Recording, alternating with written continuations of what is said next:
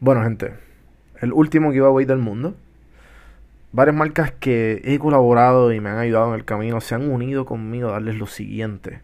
Un día gratis con la compra de un día en Vive Van Puerto Rico. Una botella de margarita de Nacho Libre Puerto Rico. Una caja de Right True una docena de empanadillas de los almendros Puerto Rico, dos boxes ready para el 2021 de Brands of Puerto Rico que incluye parranda virtual, una pieza de ropa de preferencia de Puerto Blanco US y una t-shirt size medium verde de pasteles, pitorro y perreo, surtido de sticker y dos mascarillas de palabreo shop. Eh, si quieres saber más, entra a Juan del Campo y el link está abajo en estas notas del episodio. Eh, mañana 24 de diciembre del 2020 se estará escogiendo el ganador. Todo eso va para una sola persona. El ganador del 2020, el giveaway. Gracias gente y seguimos con el episodio de hoy. Este podcast es traído a ustedes por Puerto Blanco US. Tienes que dejar que la camisa hable por ti. Yo siempre me pongo las camisas de Puerto Blanco, siempre pero siempre me dicen algo positivo de mi camisa. No hay break. Ellos también, además de camisa, tienen correas, pantalones, t-shirts, de todo. Entra a puertoblanco.us y usa el código Café Mano para 10% en tu orden. Gracias por Puerto Blanco y seguimos con el episodio de hoy.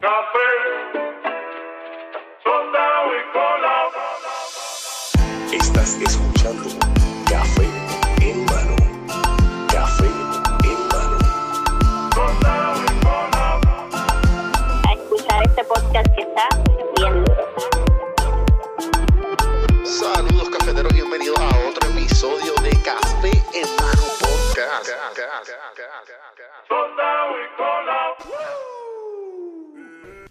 Dale.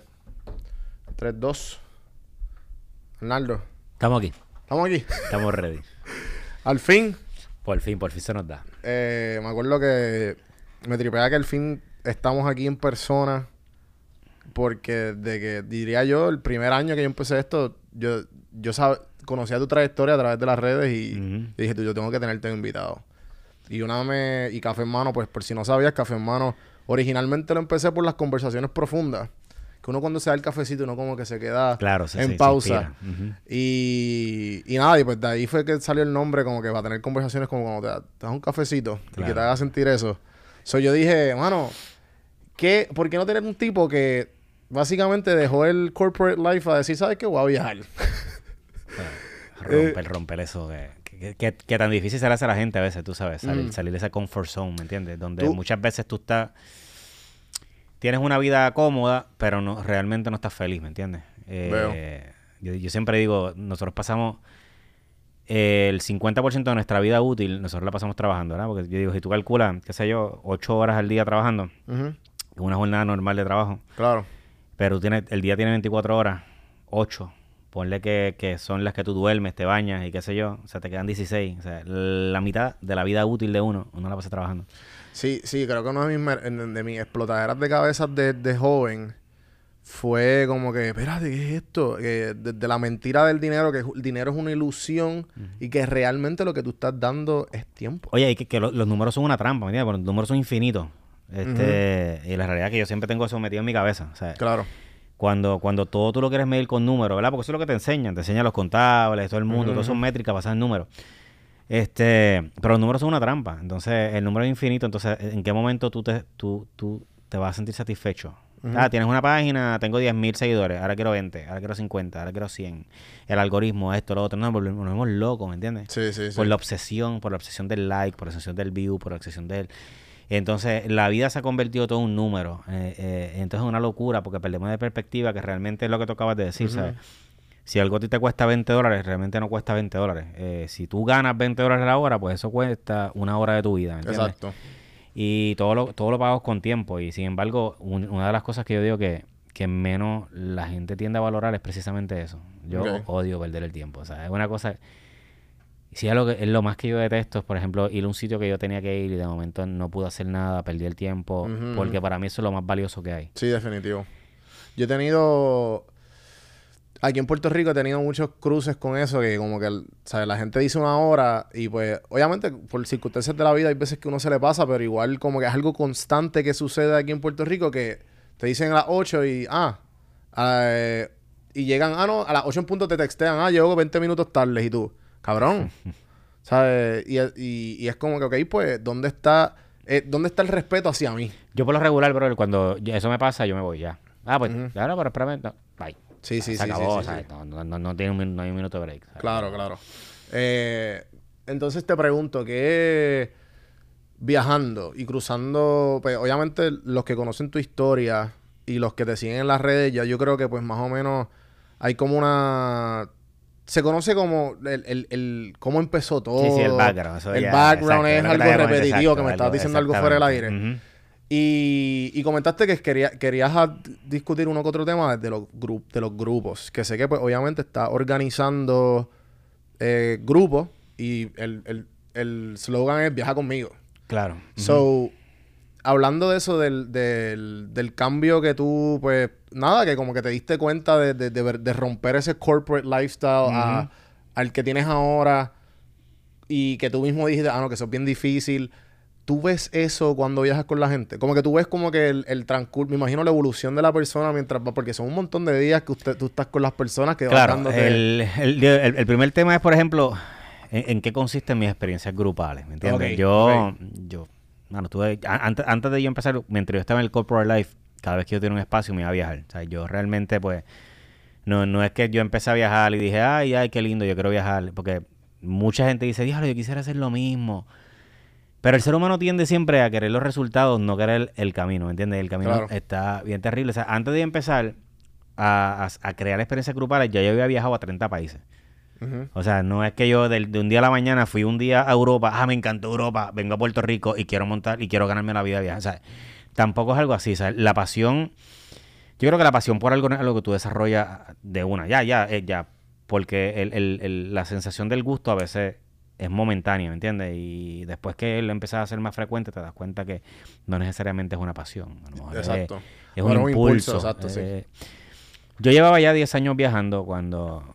Y, y viajando solo, experiencias de couchsurfing, o sea, yo me quedaba en casa de gente. Sí, eso estaba leyendo que como que... este, usaste couchsurfing. pues. Experiencias con gente locales. Este, Sí, porque para los que no saben qué es couchsurfing, couchsurfing es como... Eso era lo que se usaba antes que Airbnb existiera. Claro, y todavía sigue, sigue existiendo. Claro, claro, es una también. plataforma básicamente como, como de intercambio. Yo te puedo Ujú. decir que donde la gente presta su casa para que tú te quedes en casa de ellos gratis. O sea, la, la, la, la peculiaridad que tiene el couchsurfing eh, es precisamente eso. Es gente que quiere interactuar y conocer gente de otros países y qué sé yo. Eh, Sí, que right off the bat es como que... hmm, que nosotros medio- somos, es que loco, yo te voy a decir algo. eh, el- cuando, cuando tú- Desconfiado. sí, somos bien desconfiados. Sí, cuando te empiezas a viajar un montón, empiezas a tener este tipo de experiencia, tu mente te cambia un montón, ¿me entiendes? Y empieza ese switch. Aquí hay dos cosas que se piensan típicamente. Número uno, la desconfianza y número dos, todo sexual. ¿Me entiendes? Ah, diablo, te vas a quedar en otro lado, eso es para echar, para echar polvo. eh. O que te van a matar. ¿Me entiendes? Es como que, por lo regular, cuando yo tendía a hablar de esto, siempre la persona que no conocía lo veía de, de esas dos connotaciones. Número uno, la, con- la- la connotación de inseguridad y la otra que era connotación sexual. Y tú, y tú al principio, si lo hiciste por 10 años, ¿fuiste rompiendo con eso o fue como que te diste cuenta que... Yo empecé, lo que pasa es que cuando yo hice como que el, el primer viaje que yo hice así como que solo, a mis 24 años, que me di cuenta, porque es que uno cambia también la mentalidad. Cuando tú nunca has viajado, empiezan a meterte un montón de miedos y cosas. Pues, gente, Ujú. gente que nunca... Por lo regular, la gente que te mete historias de miedos y cosas son gente que no ha ido ni a Vieques ni a Culebra. Entonces, Sí. es como que no te hablan por su experiencia. No es Sí, que te está por lo hablando... que leyeron. Exacto, no te está hablando un tipo que le falta un riñón y te dice, mano, a mí me quitaron un riñón en Japón, ¿me entiendes? Sí, sí, sí, y por eso te lo estoy diciendo, no, te estoy hablando porque vieron una película eh, que decía es basado en historia verídica y el 10% de la historia es basado en historia verídica, el 90% no. O lo que leyeron en una página que se llama, qué sé yo, historias.com. O sea, que ni siquiera es de un medio... Porque es que el, pro- el Confiable. problema que tienen las redes sociales hoy día es la desinformación, ¿me entiendes? Es una locura. O sea, tú tienes gente dando opiniones porque leyeron algo en un blog, ¿me entiendes? Porque leyeron algo de una persona que no tiene ningún tipo de conocimiento, ni educación, ni base, ni experiencia en ese tema. Y entonces nos estamos dejando llevar demasiado por opiniones. O- la opinión de alguien que tiene lógica. El hecho de que tenga lógica no significa ser real. Cuando yo tuve esa primera experiencia, que yo me di cuenta que todos esos miedos que me metían no, no fueron, no me pasaron, pues me abrí un poquito más, empecé a perder miedos. Ya empecé a darme la oportunidad de yo a crear, yo crear mis opiniones basados en mis experiencias. O yo decidí cambiar. Eso fue el primer switch que yo hice en mi vida. Fue, ok, yo voy a empezar a vivir basado en mi criterio, no el criterio de otra gente. ¿Ok? Y el día que yo quiero un consejo, yo lo pido. Porque eso es otra cosa. O sea, eh, eh, eh, cuando empezamos a aceptar que la gente empiece a opinar y a darte consejos que tú no has pedido, es complicado, ¿me entiendes? Porque si, si, si tu preparación, si yo no te voy a pedir a lo mejor, si tú dices, yo nunca en mi vida he cocinado, yo no soy chef, yo no te voy a pedir un consejo de cocina, ¿me entiendes? Y entonces a lo mejor yo te estoy hablando de cocina y te empiezas, mire, yo te voy a aconsejar que... No, espérate, o sea, si yo no siento que tú eres la persona idónea para darme un consejo de cocina, no te lo voy a pedir.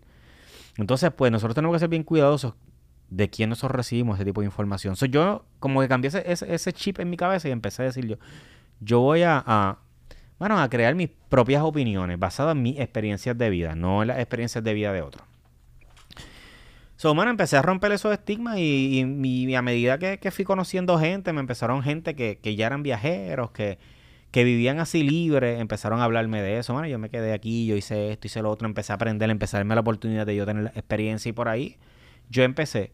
Cuando yo decidí hacer las experiencias grupales, yo quería básicamente como que tratar de ser un guía de viaje basado en un tipo de experiencias como yo las vivía viajando solo. Pues yo no encontraba eso. Yo encontraba siempre los mismos tours con guías, con la banderita, una guagua, 10 paradas.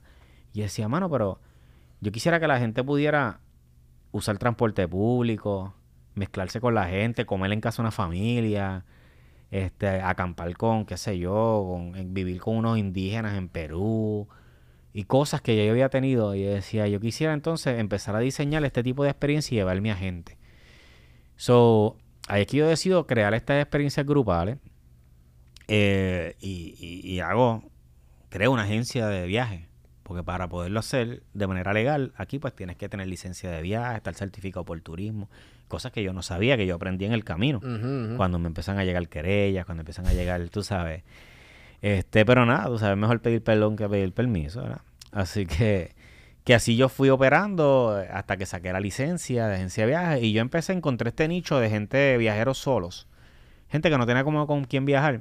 ¿Dónde los encontraste? ¿En, en Instagram? En las mismas redes, ¿no? Las mismas redes. Yo, la gente que ya me seguía, mientras yo fui creciendo en ese espacio, Sí, porque también tú vienes, estaba leyendo de tu, de tu bio que, que también vienes del área de publicidad y que tuviste tu propia agencia de Claro, sí, eso es lo que yo me dedicaba. O sea, yo por tres años lo que me dedicaba era eso, a, publicidad digital. que tenías algún conocimiento de crear algo from scratch. Yo empecé la publicidad digital cuando no existía Facebook, ¿me entiendes? Me veo chamaquito, pero no soy chamaquito.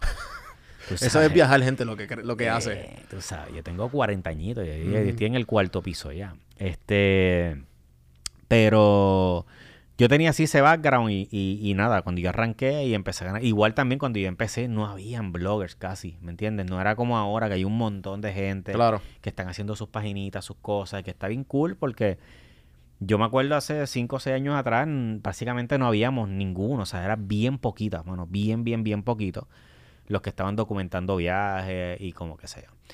So, y también la gente viajando a estos destinos así como exóticos, que si Tailandia, que si Indonesia, tampoco era tan común cuando yo empecé a hacerlo. Este, ahora no, ahora hay un boom brutal con todos esos países, con Tailandia, con Vietnam, con... Y tú lo viste eh, crecer todo eso, ya, ya, tú lo habías hecho. Sí, sí, sí, porque ya yo, ya yo había, ya yo había arrancado con eso. Entonces, nada, decidí hacer esas experiencias grupales a destinos también, que no eran los destinos comunes tú sabes. ¿Cuántos grupos han ya, ya le, has dado el servicio? Como, yo llevo ya como 40 grupos, más o menos. ¿De, cuántas, de cuántas personas? Siempre son 10, 12. He hecho bien poquitos grupos grandes. ¿Cuál es el sweet spot para ti, para tú, para que se pueda... Me imagino que ya lo sabes que 10 y 12, pero llegaste a decir, ah, pues dale, 30 personas. lo más que hice fue 20. Ok. Ok, pero lo que pasa es que la experiencia fue Islandia. Y era una experiencia que era... Este acampando. Íbamos a acampar, a hacer wild, camping. ¿Sabes? Literal. No, wild camping, donde nos cogiera el terreno, un terreno bonito, y una cascada, un río, vamos a pararnos aquí, vamos a acampar aquí, porque Islandia está lleno de... O sea, Islandia es bien poquito lo que está poblado, o casi todo es naturaleza virgen. Y es mm. bello, ¿me entiendes? Entonces tiene muchos terrenos que están bien bonitos. que So, íbamos a alquilar carro y hacer un road trip por toda Islandia y, y íbamos a acampar par de noches, otras noches nos quedamos en hostales, otras noches teníamos propiedades alquiladas. So, ese fue el grupo más grande que yo hice porque la experiencia como que daba, pa, ¿me entiendes? Estaba cool, decía, coño, ¿sabes? Sí, 10 reque- 10 se- casetas, eran requería. 10 casetas. Eh, mano, dos de la mañana, una fogata, bailando, un vacilón, tú sabes, este, cocinábamos. Y pues esa, esa experiencia como que mandaba un Sí, gorillo me, acuerdo, me acuerdo ver un story tuyo, yo estando en Atlanta, no sé si, no, no sé dónde fue, pero fue para el 2018-2019 y tú como que a donde quiera, donde quiera los boricuas formamos el party. Me acuerdo que ahí habían, estaban ya haciendo como que, estaban haciendo los tents Sí, y había sí, un sí, reggaetón sí, sí, sí, encendido, encendido. sí, sí, sí. Y, Sí, y sí. y así entonces tengo experiencia, así que he hecho, esa ha sido la más grande, por lo regular yo trato de mantener los grupos chiquitos porque me gusta el hecho de que, de que sea una dinámica, porque son gente que no se conoce, se conocen en el viaje. Y yo trato de que sea, y, y por lo regular, pues, nos convertimos como, como una familia. Es bien bonito, o sea, la dinámica que se ha dado hoy día, el grupo de viajeros es súper grande, son más de 300 personas que han viajado conmigo. Y, y es una familia de viajeros, gente que no se conocía y hoy día han viajado ellos por su cuenta. Sí, le, le Eh, rompiste como tú estabas hablando ahorita de, de- le, le- le rompiste el, el miedo de Claro, o sea, y, es- y miedos es chulo, de- brother, porque la yo te puedo decir que más de la mitad de la gente que ha viajado conmigo siempre es como que, wow, hice tantas cosas por primera vez. ¿Me entiendes? Gente que me dice, "Ay, yo nunca he corrido motor, ah, pues hermano, la primera vez en tu vida va a ser Tailandia. Ah, qué gallo, me da miedo, yo no, yo no sé correr motor. Y yo decía, pero suena más cool. Yo digo, suena más cool tener un accidente, cabrón, en Tailandia que tenerlo en Barrio Obrero, ¿me entiendes? O algo así, es como Sí, que sí, suena sí. más exótico. Este, a mí cada vez que alguien me pregunta eso, como que, ay, no te da miedo esto, no te da miedo lo otro. Y bueno, lo que pasa es que si yo pienso en cómo yo quiero morir, eh, yo prefiero como que, que digan, ah, no, ese tipo se, se mató eh, en una motora en Myanmar. Versus que me digan, mano, nos mataron un carjacking en Santurce, ¿me entiendes? Sí, Entonces sí, yo sí. pienso que pues es más memorable. eh. Ajá. Entonces yo creo que, que nada, siempre trato de, de- de hablar muchas veces con la gente del grupo, de preguntar qué cosas tienen miedo, qué cosas no. Gente que a veces le tiene miedo, qué sé yo, al agua. Me ha tocado gente que le tiene miedo literal a... Ah, agua, wow. Pues que no saben nadar o qué sé Sí, yo, tú sabes, cositas así. Y pues dentro de, de- de- todo eso, pues trato siempre de, de meter actividades que traten de sacar a la gente de romper esos miedos, hacer muchas cosas por primera vez. Y, y es bien chulo, brother, ¿sabes? Eh, lo que ha salido de ahí, cada historia, cada viaje, es bien diferente. Yo puedo hacer la misma ruta con tres grupos diferentes y son tres experiencias completamente distintas. No se parece ninguna a la otra, aunque vayamos a los mismos lugares. Hay gente que me dice, no te cansas. He estado en Tailandia 13 veces. Wow. Este. Y pues no me canso, mano, porque es que cada viaje es una experiencia bien distinta. Y yo creo que lo, lo más boni- el regalo más bonito que me- a mí me ha dado esto eh, es la gente que he conocido. Porque pues yo escojo la gente que viaja conmigo. Porque yo pienso que en la vida tú siempre tienes que elegir, ¿me entiendes? No, no todo el mundo tiene la energía buena, no todo el mundo tiene una energía positiva. Eso, y- haces como un mini interview o... Sí, ellos tienen que ir a un cuestionario, este, y se entrevista un poco la gente, hay perfil, hay gente que me recomienda, mira, te voy a hay gente que ha viajado conmigo varias veces y me ha dicho, mira, esta persona yo pienso que es de del vibe de los viajes. Sí, porque debe ser un bad trip. ¿sabes? Oye, y con, todo, viaje- todo eso me ha pasado. O sea, No no, no, no, te creo, ¿sabes? El hecho de con todo y que escrineo, siempre se, se me han colado manzanas podridas. Hay gente, brother, tú sabes que, que, que por más que uno le explica, mira, Y no- este y no viaje... Tienes, y no tienes historias así bien locas que o peleas o No, cosas como que... no he tenido, agraciadamente, no he tenido pelea o- entre gente o del grupo. Como que chicos, pero ¿y por qué? O chica. o sea, Sí me ha tocado gente que, que, que se ha ido, tú sabes, que por más que yo le explico, brother, que tengo un video, que le explico a la gente cómo son el concepto de los viajes, son gente que le gustan las cosas estructuradas. Y yo, mano, tú sabes, yo no sé en qué idioma te lo tienes que decir. Tienes un video de YouTube que te dice claramente cómo son las experiencias. Antes de tú firmar un contrato, te especifico que estos son viajes que nosotros podemos cambiar de itinerario un día para otro. Yo no te, ¿sabes? Es- yo te digo los tres países que va. Lo que va a ocurrir allá adentro, tú te vas a enterar cuando nos vayamos, ¿me entiendes? Porque esto no son experiencias para todo el mundo. Estas son experiencias para gente que quiere vivirse un país de una manera diferente, no como un turista. Que te lo quieres vivir. O sea, si estamos en Tailandia, estamos con un pescador local que tiene su barco, que ya yo lo conozco, y ese es el tipo que me está esperando, que tengo el teléfono, mira papi, voy, espérame ahí, voy con un corillo. Y nos vamos a navegar las islas tailandesas con un tipo local, ¿me entiendes?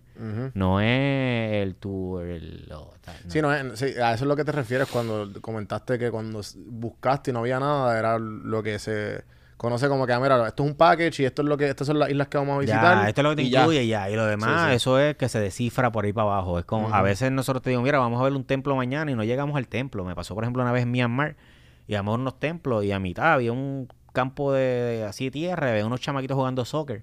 Y nos desviamos y nos pusimos a jugar soccer con ellos. Hicimos un equipo de nosotros contra los chamaquitos de Myanmar y hicimos un torneito allí, pero un vacilón. ¿Me entiendes? Y cambió todo el itinerario porque ahí nos metimos dos horas, papi, pero un vacilón jugando soccer con ellos. Y cuando nosotros logramos hacer un gol, eso fue brincando con ellos, ese vacilón. Había un chamaco allí que conocí allí mismo un día y le dije, mano, quiero comer en casa de tu, de, de tu familia. Y le pagué y nos fuimos todos y nos cocinaron y comimos en casa de la familia del tipo. Este, entonces son cosas que cambian. Me pasó una vez en Vietnam, por ejemplo, que ¿Nunca conociste a Anthony Bourdain? nunca, sabes que sí, que lo conocí. ¿Sí? Inclusive salgo en el último season que él grabó. Oh. Eh, cuando estábamos en la, él, él estaba grabando en la lechonera en el rancho de Apá. Y a mí me llamaron y fui para allá y salí en el season de él, salgo chupándome los dedos después de comerme un cuerito de lechón. Y Obvio. tuve la oportunidad de, de hablar, qué sé yo, como 10 minutos con él. Después que terminó todo, me senté un rato, hablábamos, conversamos. Porque él fue una de, como de las inspiraciones más grandes mías. Yo no veo televisión, yo no veo nada, brother. O sea, yo, Sí, me estabas comentando. yo soy como que súper alejado de eso. Pero el único programa que yo veía era ese, antes. Y yo siempre decía, mano, yo quisiera algún día ganarme la vida viajando como hace ese tipo. Y esa Ujú. fue siempre como una inspiración. Y cuando yo había arrancado la carrera, él vino a Puerto Rico y yo hice un post, me acuerdo en Facebook, y dije, mano, yo quiero conocer a Anthony Bourdain. Y alguien al otro día me llamó por, por la mañana bien temprano, mira, llégale a Rancho de Paz a las 9 de la mañana. Yo arranqué, papi. Allí llegué. Y, mano, y tuve la oportunidad y fue bien cool. Y después, por sorpresa, era para salir en el season, salí en el season, este...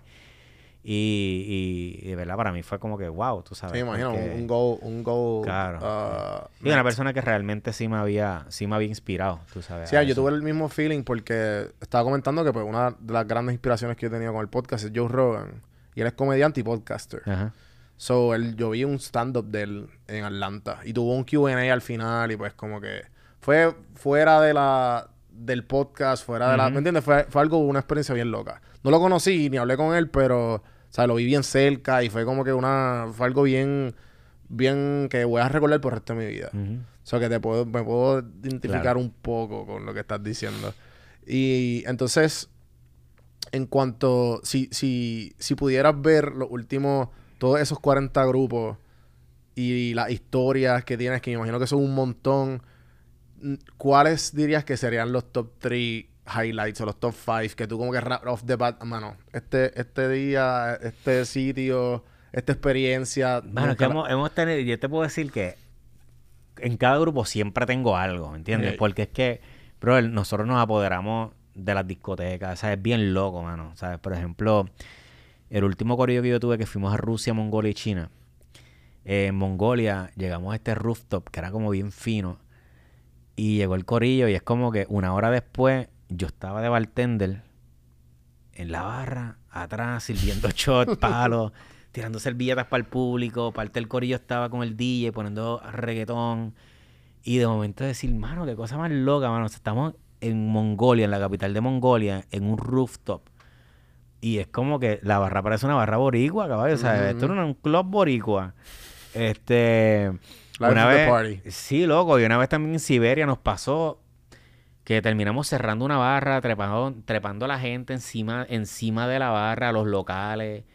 Este, y, y esa interacción está súper, súper, pero que es súper anormal, tú sabes. Ajá. Este, pero es que te juro, o sea, a veces yo me pongo a pensar y yo digo que de todas las experiencias siempre tengo como que cosas súper memorables. ¿sabes? De cada corillo tengo siempre, siempre algo como que, que, que bien memorable. Este, he tenido gente extranjera que ha viajado conmigo, gente de República Sí, Dominicana. te, yo te iba a preguntar que como que usualmente son todos boricuas o... No, he tenido, el año pasado tuve eh, de República Dominicana. Tuve, he tenido tres dominicanos que han viajado conmigo, que viajan desde allá, se encontraron con nosotros en Nueva York. Eh, tengo dos que fueron a Tailandia y Myanmar y uno que fue a Filipinas, Indonesia, Filipinas, Indonesia. Y, y te, y te pregunto, esto es un poco off topic y un poco random, pero ¿tus papás viajaban? ¿O no, tus bro, familiares? cero, cero, jamás en la vida. Mi viejo solamente viajó una sola vez en su vida a Florida y a Boston, porque tenía familia, pero una sola vez. O sea, él se montó en un avión una sola vez en toda su vida. ¿Y cuál fue tu primer eh, viaje me- más ¿sabes? El, el prim- Ajá, el primer viaje fuera a Puerto Rico, ¿cuál fue? Era Argentina. Al mío fue Chile. Sí, me fue a Argentina en el Sí. 2004. Fue el primer viaje que yo hice así. y este, eras que- ya adulto. Sí, sí, tenía 24 años ya. Este, y ese fue como que. eh, ¿Quisiste couchsurfing también o...? No, ahí no hice couchsurfing. Ahí yo fui como que fue mi primera experiencia así solo. Y me fui a la Patagonia, hice 20 cosas. Pero para mí Argentina es como que el país, como que yo tengo el attach más como emocional, porque ese Mm. fue como el, el país que me enseñó. Mi pasión por el, por el mundo fue ahí. Yo, tengo un tatuaje, por ejemplo, en el corazón, que es como mi corazón viajero. Sí, yo vi el tatuaje. Y ahí pues tengo la estampa de Argentina. Este, lo hiciste aquí, ¿verdad? Sí, sí, me lo hice aquí con Carla Pinto. Ok. Y... Sí, yo vi tu, el proceso de tu tatuaje en los stories. Bien doloroso. Este... Ah, me imagino. Y fueron varias sesiones, ¿verdad? No, no, fue en una sesión, bro. De ocho horas. Sí, ocho horas, una sola sesión. Y, y por hablar y por hablar de eso rápido los tatuajes, porque yo también tengo como un attachment, obviamente, porque mi primer viaje fuera a Puerto Rico fue para Chile. Y me lo hice, me hice un tatuaje en el muslo, eh, porque la, vi los Andes. Ok, ajá. O sea, que eso fue como que, ah, espérate, yo soy una hormiga y yo soy nada. Claro. Eh, ese feeling, como que te quería plasmarlo de alguna manera. Y me hice un tatuaje como que para conmemorarlo. Entonces, este tatuaje me lo hice en Atlanta cuando me mudé de Atlanta. Ok. Obviamente no tiene nada que ver con Atlanta, pero como que quería. Claro, sí, ¿entiendes? sí, es como un sello, una estampa de... Y que tú puedes decir, como que, que tú, tú tienes un tatuaje en diferentes lugares. Mano, De- yo me- me yo- refiero en. ¿Todos han sido Puerto Rico? No, o- no, no, no. Yo me he tatuado con 36 tatuadores diferentes. Ok. En, 30 Interesante. en 32 países. Ok. Este, Ok, qué cabrón. yo me he tatuado en 32 países. Este, Y siempre. Y, y cuál es tu research para hacer eso? Como que ahí mismo, ah, mira, ¿cuál es el tatuador más cabrón aquí? Ah, yo pues me meto, voy a Google, Google Maps, abro, busco Tattoo Shop cerca, Allí. allí, mismo. Qué Llego, cabrón. busco Tattoo Shop cerca, busco los reviews, los que veo con buenos reviews, los busco en Facebook, valido que los reviews de Google sean igual que los de Facebook. Mm, Les escribo, les digo, mira, tan, tan, tan, a ver si tienes espacio. ¿Y haces algo similar a la agricultura o algo a- eh, si- que te signifique mucho a ti? ¿O como que cuál es el Pues proceso? tengo varios, o sea, tengo llega? obviamente la, la, la, la estampa, Ajá. ¿ok? Que Ajá. ahí pues por lo regular me hago la estampa del país, llevo el pasaporte y el de, basado en el pasaporte pues Por me la sacan la estampa, la fecha y todo y me la ponen. Cabrón. Pero fuera de eso, sí me he hecho, por ejemplo, en los costados, tengo uno en México, uno de México y uno de... Que de México fue el primer viaje que yo hice con mis hijas, internacional. Con las dos, pues yo una foto que de ese viaje se la llevó un ilustrador mexicano que estaba en la calle, el tipo dibujaba, me hizo el dibujo y de ahí fui un tatuador y él me hizo la ilustración tatuada en el costado. Y en Indonesia me hizo otro en el costado y en Tailandia, me, aparte de la estampa, pues tengo dos, tengo un símbolo budista. Eh, tengo el primer tatuaje que yo me hice en otro país, que es un avioncito de papel con la palabra libertad en tailandés. Ok. Y me tatué ya también con los monjes. Hice el tatuaje de lo que se llama el Sakyant. Ok. Es un tatuaje básicamente, es un tatuaje que donde es un tatuaje sagrado, cuando tú terminas todo el proceso, son unos, es simbología, es una simbología budista que por lo regular pues tienen significados de protección, de buena ¿Te suerte. consideras budista o simplemente por la experiencia? Y No, mira, yo, yo soy, yo, yo, yo honestamente, eh, una de las cosas yo digo que, que el mundo me ha enseñado con el tema de la religión, que la religión es bien cultural. Este, tú crees en lo que tú crees por el país donde tú naces, ¿me entiendes? Y una de las cosas más bonitas que el mundo te enseña es a respetar las diferencias. Este, porque tú puedes ser la persona más fiel católica del universo, pero si tú hubieses nacido en Arabia Saudita, yo te garantizo que tú eras musulmán. Si tú hubieras nacido en India, yo te garantizo que te ibas a decir hindi. O sea, no importa cuán grande sea tu fe hoy. Porque es como el español. Tú hablas español porque naciste en un país de habla hispana. Si tú hubieras nacido en Japón, no me digas que, "Ay, que yo amo el español. Si hubiera nacido en Japón, yo hablaba español. No, por favor, ¿me entiendes? Tenemos que entender que hay un montón de cosas que, que están bien amarradas a la cultura. So, de las filosofías de, de, de todas las religiones, si yo me identifico con cuál me identificaría más, yo te podría decir que con la más que me identifico es con el budismo. Porque es más una filosofía de vida, de, de, lo que tú haces, y tú lo recibes. Entonces, ciertas de esas doctrinas, pues la realidad es que, que, sí me identifico con ellas. No me considero que soy de ninguna religión, las respeto a todas. Pienso que es bonito este que la gente tenga fe en algo. Eh, pienso que eso también nos, nos crea un balance en la vida. Pero sí tuve la oportunidad de, de tatuarme, de hacerme ese tatuaje y al final que cuando termina el tatuaje, eh, el- va- uno va donde un monje y el monje empieza a bendecirlo, hace unas oraciones encima del dibujo, le pone una lámina de oro, lo sopla y es como el ciclo de- del tatú. Qué cabrón. Entonces yo creo que de todos los tatuajes que tengo, para mí ese es el más anormal. Porque Bueno, porque fue un, pro- fue un es, proceso. sí, mano, y bien, cultural. Y es como sí, que sí. yo, pues, lo tengo bien plasmado en la, la- tú sabes, como que esa parte de- está, para mí fue una experiencia bien anormal, o sea, como que... Eh, entonces, para ir el- más o menos acabando, porque sé que estamos contra el reloj, eh, ¿cómo te has podido adaptar con la pandemia? ¿Cuál fue tu último viaje cuando empezó el COVID? El ¿O último antes? que yo hice fue en enero, Ok. este, que Y ya fue... había, me imagino que... No, todavía el COVID no había... Estaban como que los primeros fue el que mensajes de China. Mongolia y No, Siberia? yo fui a Australia y Nueva Zelanda. Ese fue a mediados de enero. Pero fue un caos, porque cuando yo fui estaba lo de los fuegos forestales, Ah, sí, sí, un sí, sí. caos, pero nada, al final cuando yo llegué allá, todo estaba súper calmado, todo estuvo ello, todo salió bien. Yo tenía un viaje que salía para Filipinas, Indonesia y Singapur el 14 de marzo. Y el 15 fue el lockdown. So, yo el 13 de marzo decido cancelar ese viaje, cerrarlo. Decirle, pues no lo voy a hacer porque no me atrevía. Todavía no habían hecho lockdown, todavía no habían cerrado esos países. Pero yo decido, y el 15 anuncia ya Filipinas que van a cerrar, que van a hacer lockdown. Así que lo mejor que hice fue haberlo cancelado porque si no, nos hubiésemos quedado pillados. Ujú. So me quedé, ¿sabes? Mi carrera de viaje ahí queda, paral- queda en una pausa, ¿verdad? Queda paralizada por la incertidumbre porque tú no sabes cuánto termina. Esto era cada dos semanas. No, tú pensabas que esto es mínimo un mes porque dijeron que en 14 días es un lockdown y después salimos. Pues no, pero cada dos semanas se extendía la cosa y todo se ponía peor. Así que yo había abierto un café en el coffee shop en diciembre Ese es el de Trujillo. el de Trujillo, el Rincón del Viajero. Entonces, con mis ahorros. Y pues terrible, cierran los restaurantes, Arturo, solamente puedo operar tu go.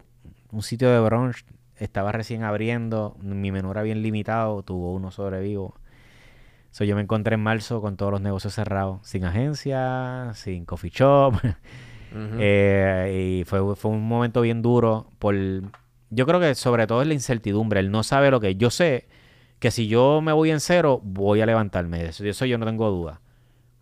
¿Y cuándo puedo empezar a levantarme? ¿Cuánto tiempo voy a estar en cero? Esa es la, esa es la incertidumbre, esa es, la- esa es la parte que realmente me causó mucha ansiedad. Pero ya... ¿Cuándo, en- cuándo empezaste a ver la luz? Eh, a finales de mar- a finales de mayo, cuando ya empiezan a abrir y, lo, y permiten que los restaurantes abran con un por ciento, era... So, en junio 1 decido abrir el coffee shop, pero como yo había visto que el menú era bastante limitado, decidí invertir un poquito más en la cocina, agrandar Mm. y hacer un menú mucho más abarcador. Y, bueno, abrí en junio y fue un palo. Y el coffee shop, bueno, empezó a llenarse de una normalidad. Y de ahí, pues, empecé a ver la luz. Entonces, ahí empezaron a llegar ciertas ayudas. Porque eh, a todo esto también, Sí, hay que entraron los yo tenía, sí, entonces yo tenía los viajes vendidos ya, muchos reservados. El problema es que los últimos que yo tenía fue fácil, las cancelaciones, pero ese viaje, por ejemplo, que yo tenía, el, el que yo salía el 14, no hay legislación, no hay nada que me proteja, no hay nada, o sea, ningún operador en el mundo sabe qué hacer porque nadie, no hay nadie vivo que tenga experiencia en pandemia, que haya vivido alguna para poder saber qué va a pasar, ¿me entiendes? Entonces se encontró el mundo, se paralizó. So, yo me quedé con todas esas reservaciones, todo ese dinero, yo no lo tengo, ¿sabes? Porque si yo tenía todo el dinero acá, ah, pues bien, bien fácil. Yo se lo devuelvo a todo el mundo y me quedo. No, lo que pasa es que ya yo pagué todo. O sea, yo me quedé en nada. O sea, yo, yo estoy y nadie me responde. Ningún operador, ninguna agencia, nadie, nadie me responde, nadie, era, era- todo el mundo saturado, todo el mundo viviendo el mismo caos. O sea, yo me pongo a pensar, ok, el mismo caos que yo tengo el mismo caos que tienen ellos. Entonces, yo creo que esto es un momento que lo único que yo puedo hacer es esperar. O sea, no me queda de otra. Es la, eh, la paciencia es una virtud y yo no me queda de otra que esperar y tratar de distraer mi mente y aprovechar estos espacios para hacer las cosas que yo no podía hacer antes por el estilo de vida que tenía. Así que decidí empezar a trabajar conmigo, con mis pausas, a empezar a hacer cosas con la nena, a inventar cosas nuevas, a ponerme a explorar, a hacer lo que sea. So, en ese, en ese espacio, tú sabes, este, nada, le dediqué bien de lleno y cuando vi que, que el negocio de la gastronomía sí estaba arrancando, que me estaba yendo bien, Pero le dije, no voy a vencerlo dos veces, así que vamos a darle con todo. Vamos a abrir un segundo coffee shop. Voy a abrirlo en Aguadilla. Y, y pues, tú sabes, yo digo las crisis y esas presiones, pues nosotros también podemos convertirlo en un abono, ¿me entiendes? Para reinventarnos, para buscarnos nuevas maneras de, de, de, de operar, de hacer negocio. Y, y nada, brother, tú sabes. ¿Qué, qué, qué hábito te estaba comentando fuera del aire que soy bien big en, en los hábitos y en las cosas que... Y más ahora que, como tú dices, tuviste que, como quien dice, reinventarte en tan poco tiempo. ¿Qué hiciste diferente que tú no hacías antes? O que como en esa pausa, ¿qué cosas adaptaste que tú contra esto, I need to do it more? O... Mano, sacar tiempo para mí. Ok. Yo creo que yo definitivamente si algo yo... La vida... Lo, lo, lo que la gente veía, por ejemplo, siempre es como que, diablo, la vida perfecta, ¿me entiendes? Pero ah, yo realmente me puse en pausa, porque cuando yo viajaba en grupo no eran vacaciones, ¿me entiendes? Yo todo el tiempo estoy pendiente a gente, cuidando gente, y así como el papá, cuidándolos a todos, que todos tengan la experiencia. Pero si yo no quería janguear, no, no tenía la opción de quedarme. Yo tenía que janguear, porque yo, yo los estoy cuidando a ellos. Si yo no quiero ver un templo malo, tengo que ir a ver. Yo tengo que planificar todo y tengo que bregar con las pérdidas, con el operador que me quedó mal, con... Entonces, Sí, el, el chip, el chip de... hay una parte que no se ve, ¿me entiendes? La parte que no se ve es la parte que muchas veces la gente no sabe, ¿me entiendes? Eh, todo el mundo sabe el fruto, de lo, la- tú ves el fruto, pero muchas veces tú no ves todo lo que tú pasaste para ese fruto, ¿me entiendes? Todas las veces que el árbol se pudrió y tuviste que bregar con eso y volver a sembrar, esa, esa, esa parte muchas veces es invisible. Este, y, y definitivamente si algo yo aprendí en este espacio es a sacar tiempo para mí, a crear un balance, que no todo puede ser Está chulo soñar, está chulo, eh, pero yo creo que, que tenemos que aprender a construir de manera balanceada. Dividir nuestros tiempos porque esas pausas te permiten a ti tomar decisiones más certeras. Esos espacios que tú tienes para ti. Y vuelvo y te digo, los números son infinitos. Si caemos en esa trampa de que como estamos creciendo, estamos vendiendo, este me voy a sacrificar más.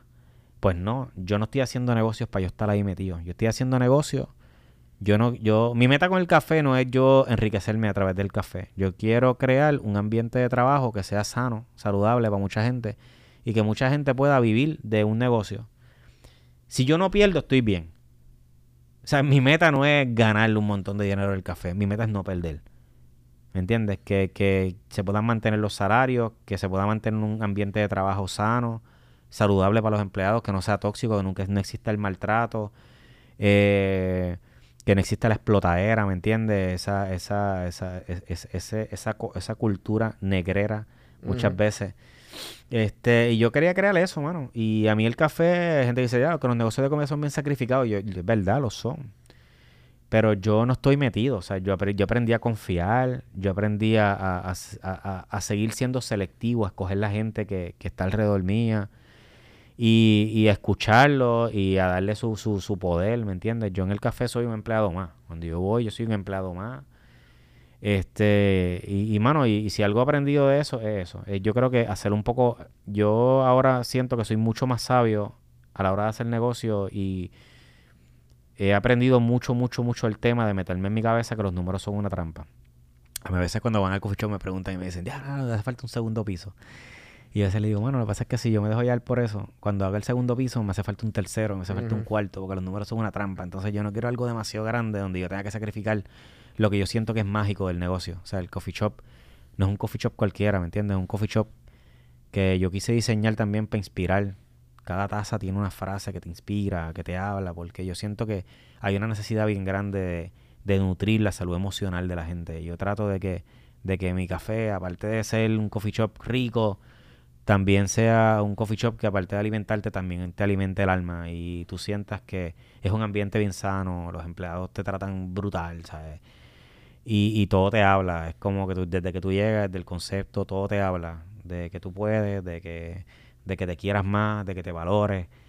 Y fue algo que yo siempre tuve bien claro de que lo quiero lograr. Y como vi que funcionó, ahora quiero replicarlo y quiero hacer otros. Porque Eso es lo que te iba a preguntar, que, que sí, son los mismos. Es una, Sí, básicamente una... sí, va a ser como si fuese una cadena. Este, ¿Y, y qué va a ser- diferencia ves entre el, de loca- localización entre Aguadilla y acá en el área metro? Mm, Mano, no. A- ayer en, ¿Esa es la aquel- 110? En la, Es no, que estaba el fin de no, semana no, no, pasado. En la, en la número 2. Va a ser en la Ah, misma número 2. Es más grande. Si un espacio un poco más grande, un reto. Con espacio más grande. Este. Y el menú, pues va a ser un. Como tengo más cocina, pues va a ser un menú un poquito más robusto. Este, pero la, la idea mía es poder montar tres. Yo quiero tres en Puerto Rico. Quiero tener este en Trujillo y eventualmente poderme mudar a un localcito un chin más grande para poder. Yo quiero tener los tres que sean iguales. No los quiero muy grandes, pero que los tres tengan el mismo menú, la misma capacidad y qué sé yo. Y el tercero, pues eh, lo quisiera en el aire azul, en Ponce probablemente. Ya una vez ya como que Aguadilla esté corriendo chévere, esté estable, entonces me voy y brinco. Yo lo que llevo un año, o sea, yo cumplí un año del coffee shop de Trujillo ahora en Sí, diciembre pero de, 14. de todas estas cosas que has aprendido, yo creo que lo que cuando ya la pandemia se esté un poquito tranquilizando, el resto va a ser eh, un walk in the park. Bueno, obviamente no así tan literal, pero me entiendes que Claro, yo creo que cuando... yo- es como los tiempos de María, o sea, yo siempre y hablo con muchos colegas, con mucha gente de negocio, que a veces no- no- nos desahogamos uno con otro y yo le digo, mira, mano, acuérdate de los tiempos de María. Yo estoy seguro que los tiempos de María, esas primeras dos semanas de María, nosotros pensamos que no íbamos a sobrevivir, ¿sabes? Ujú. que... Y nada, mano, la vida continúa y esto va a ser lo mismo. Esto, esto va a terminar, esto va a durar todo el tiempo y, y cuando vinemos para atrás va a ser otro recuerdo más. Y la vida para mí es un gimnasio, ¿me entiendes? Mientras más peso tú levantas, más fuerte te hace. Y yo creo que esto es un momento de nosotros ejercitarnos y seguir levantando ese peso y darnos cuenta que sí, que podemos y que vamos a hacer el de esta y que cuando salgamos vamos a ser más fuertes, más duros y vamos a tener mucha más madurez y más capacidad para poder lograr lo que nosotros queremos. Yo creo que si algo a mí me ha enseñado esta, esta pandemia es que la vida es bien efímera y que la vida te puede cambiar de un momento a otro. Y, y yo creo que es momento de meternos en la cabeza que, que, mano, que no te puedes quedar con las ganas. Porque es que tú no sabes en qué momento la vida te cambia, te da un giro 360. Pensamos que tenemos tiempo, pero realmente es que no sabemos cuánto. Y, si yo le tengo miedo a algo hoy día, yo le tengo mucho miedo a, ese arrepentimiento, a, a no hacer algo cuando puedo hacerlo o por miedo no lo hice y, de momento ya se me hizo tarde. ¿Te ¿Te acuerdas cuando aprendiste eso? ¿Sabes qué edad fue que tú como que ese pensamiento de, de, de como que no tengo que hacerlo ahora o porque no hay tiempo? O... Lo que pasa es que cuando yo arranqué mi primer negocio, yo no tenía oportunidades. Entonces yo arranqué, este... ¿Y, y qué, qué le diría a ese Arnaldo? Como que a ese que estaba empezando, que como que maybe, como que tenía eh, todo lo que ha pasado y todo lo que has logrado. Pero Sí, no, si yo volviera atrás, mano, si yo volviera a mi pasado y me encontrara con mi yo hace, qué sé yo, hace 16 años atrás, Ajá, yo te puedo 16. decir, ya lo que hice puta, mano. Yo, yo te diría como que, hermano, pudiste predecir el futuro. Te atreviste, dejaste los miedos a un lado, porque la realidad es que yo me atreví a hacer algo en aquel momento, a mis 24 años, en contra de la mayoría de la gente a mi alrededor. Me veía con bien pocas posibilidades de éxito y, y honestamente yo me atreví a decir, yo voy a construir, hermano. Yo voy a, aunque no tenga, porque es que siempre tenemos e- esta freaking idea en la cabeza de que para hacer un negocio tienes que tener dinero, tienes que tener contacto. Y tenemos que aprender que, que si tú no tienes padrino, ¿verdad? Que siempre te dicen, "Ay, el que no tiene padrino no se bautiza. Yo pienso que si tú no tienes padrino, mano, tú coges la freaking agua y te la tiras por encima, ¿me entiendes? O sea, nosotros tenemos la capacidad de construir, de, de diseñar, eh, y es meternos ese chip en la cabeza, mano, que lo único imposible es lo que tú no intentas. De verdad, tú sabes, no hay nada más imposible, de verdad, no existe otra cosa imposible. Lo único imposible es lo que tú no intentas. Y, vivir con ese chip me ha hecho a mí tener un montón de experiencia y miro para atrás y digo, wow, mano, cuántas cosas he vivido y qué bueno que yo decidí intentarlo todo, mano. Y yo cada vez que quiero algo, ah, lo voy a intentar. De verdad, no me importa, mano. O sea, yo monté un coffee shop y yo nunca en mi vida había sido mesero. O sea, yo nunca en mi vida, yo, mano, eh, los huevos hervidos se me pasan, ¿me entiendes? Yo no sé cocinar, yo no sé... Pero, pero sí sé que quiero hacer las cosas bien, mano. Que yo quería crear un ambiente de trabajo sano y que yo amaba los coffee shops, amaba los conceptos de los coffee shops. Y que yo estuve dos años viajando el mundo visitando coffee shops y los veía desde un punto de vista operacional. Yo estuve dos años visitando coffee shop, evaluándolos desde un punto de vista operacional. Qué cosas me gustaban, qué cosas no, qué cosas veía que me gustaban, qué cosas me encantaban de uno, de otro. Porque para mí el coffee shop es como tú dices. eh, Tu podcast se llama Café en Mano porque el coffee shop, cuando tú te tomas un café, son conversaciones profundas. Para mí un coffee shop, más allá de, de- de cualquier cosa, es como un espacio para tú reunirte con alguien, para tú, no sé, mano, es más allá de un café. Claro. Eh, yo digo que nosotros, la mayoría de los cafeteros somos, yo digo, yo soy un cafetero de Witch, porque yo, yo soy un cafetero que tomo latte con mucha azúcar. O sea, yo no soy cafetero, mano. O sea, si un cafetero se ve un expreso doble negro, negro. sin azúcar, Sí, ¿me entiendes? sí, es un cafetero. Así que la mayoría de los cafeteros somos iguales. Porque es que el café que más se vende es el café latte. O el cappuccino. Ese, ese es el best seller. So, nosotros somos una cultura de cafeteros, no cafeteros. Pero sí el concepto es bien chulo porque pienso que es un espacio que te debe servir para inspirarte, para crear. Por eso yo quería hacer un espacio, no meramente que fuera de café también, sino que fuese un espacio también que te sirva para inspirarte y para crear. Yo creo que con eso podemos irnos, mano. Eh, gracias por darte la Gracias, vuelta. gracias por la invitación. Por fin se nos dio, brother. Sí, así sí, que- este, ya más de un año tratando del back and Pero se forth. nos dio, se nos dio, se nos dio. Pero como tú dices, nada es imposible. Así mismito. Así, en contra del toque de queda. Espero que los guardias no me paren. Así Sí, que... no había que decirlo, pero está bien. Eh, nada, mano, tira las redes. Dale, Obviamente todo el mundo te conoce. Sí, sí, pero, tú sabes. Así que, nada. eh, un aquí, gusto estar contigo, brother. Campo en todas las plataformas. Cafemano.com. Suscríbanse a YouTube. Y acuérdense, el giveaway está afuera. Eh, se, se, se dice el ganador el 24 de diciembre. O sea, mañana. Tienen un montón de premios, así que véanlo en el bio. Así que, gente, gracias y hasta la próxima.